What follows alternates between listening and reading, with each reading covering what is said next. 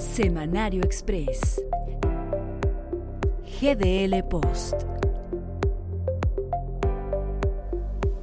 Hola, ¿cómo te va? Bienvenido a las noticias más importantes platicaditas al estilo de GDL Post. Soy Ramiro Marmolejo Galindo y qué bueno que nos acompañas en este fin de semana. Así es que arrancamos al estilo GDL Post, más platicadito. Ambiciosos vulgares, así calificó Andrés Manuel López Obrador a estas personas que hoy aparecen como suspirantes a la candidatura presidencial del México de 2024. Evidentemente para Andrés Manuel López Obrador, los que ya se empiezan a mover no le llaman la atención y le quitan reflectores, por eso quiere poner pausa y ponerlos en cintura. El tema es que él empezó antes, muy antes, dos o tres sexenios antes, a decir que quería ser el candidato.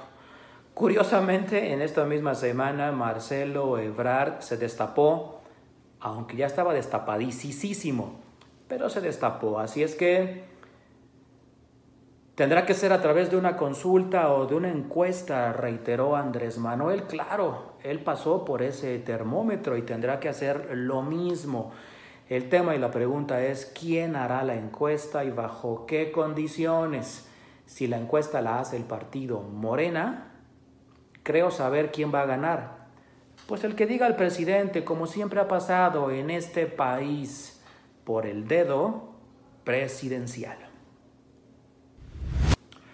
La aparición de Emilio Lozoya Austin es legal, pero inmoral. Esa fue la frase que se llevó la semana en esta ocasión, eh, dicha por Andrés Manuel López Obrador.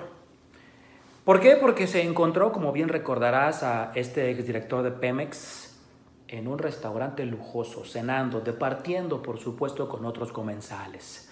Incluso este diputado sui generis Fernández Noroña consideró que, como se encuentra en un estado de excepción, excepcional, a lo mejor tiene permitido ese tipo de circunstancias.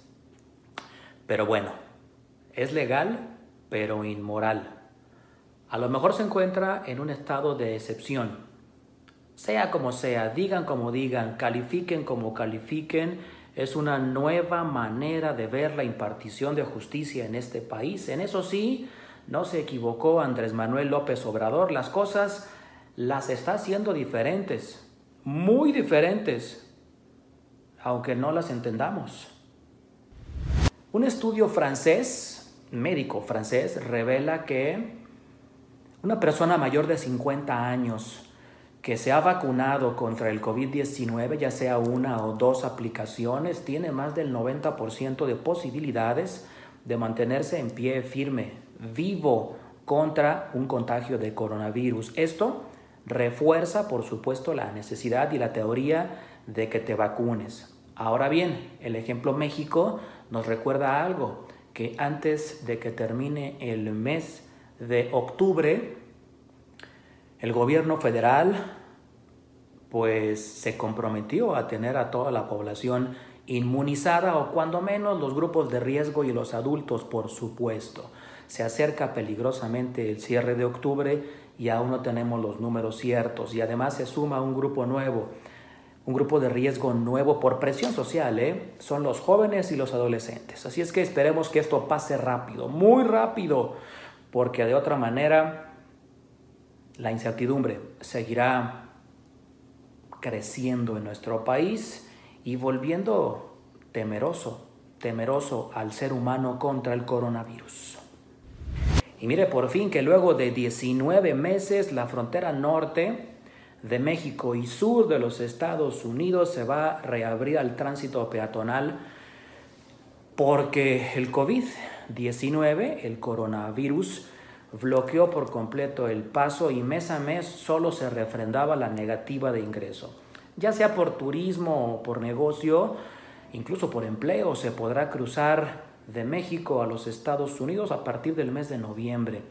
Esperemos que la inmunización en ambos lados de la frontera haya funcionado. Recuerda que la vacuna Johnson Johnson llegó mediante donaciones a este país para garantizar este flujo. Al final del día, eh, la sociedad comercial entre México y Estados Unidos empujó fuerte a esta vacunación y ahora vaya que es una buena noticia. Aún así, no habrá que confiarse, porque eso, la confianza es la madre de todas las desgracias. Así es que esperemos, esperemos que esta nueva circunstancia sea otra señal de reactivación comercial, económica, que es lo que también golpeó y fuerte la pandemia del coronavirus.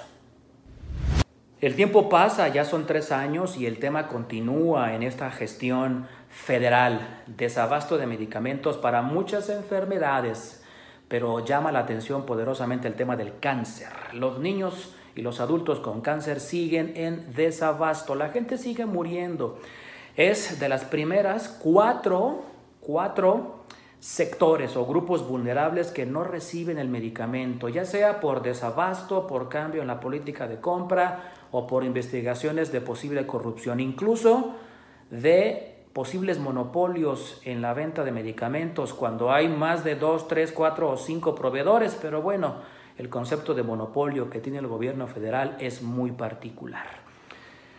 Lo que es cierto es que la gente sigue muriendo y el tema se sigue politizando y el abasto no llega, eso no sucede. Mi pregunta es cuál será la solución rápida, si es que se puede llamar rápido. Ya pasaron tres años y ahora empieza de bajada el gobierno federal y la actual gestión, la actual administración, simple y llanamente no lo ha podido solucionar. Esa es una verdad contundente, lapidaria.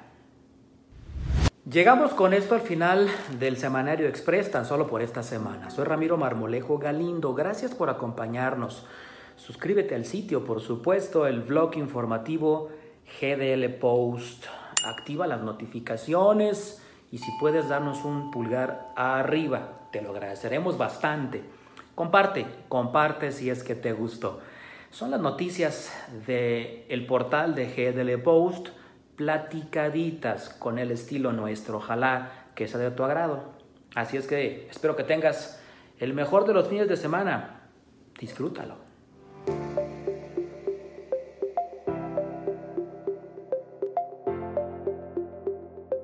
Semanario Express. GDL Post.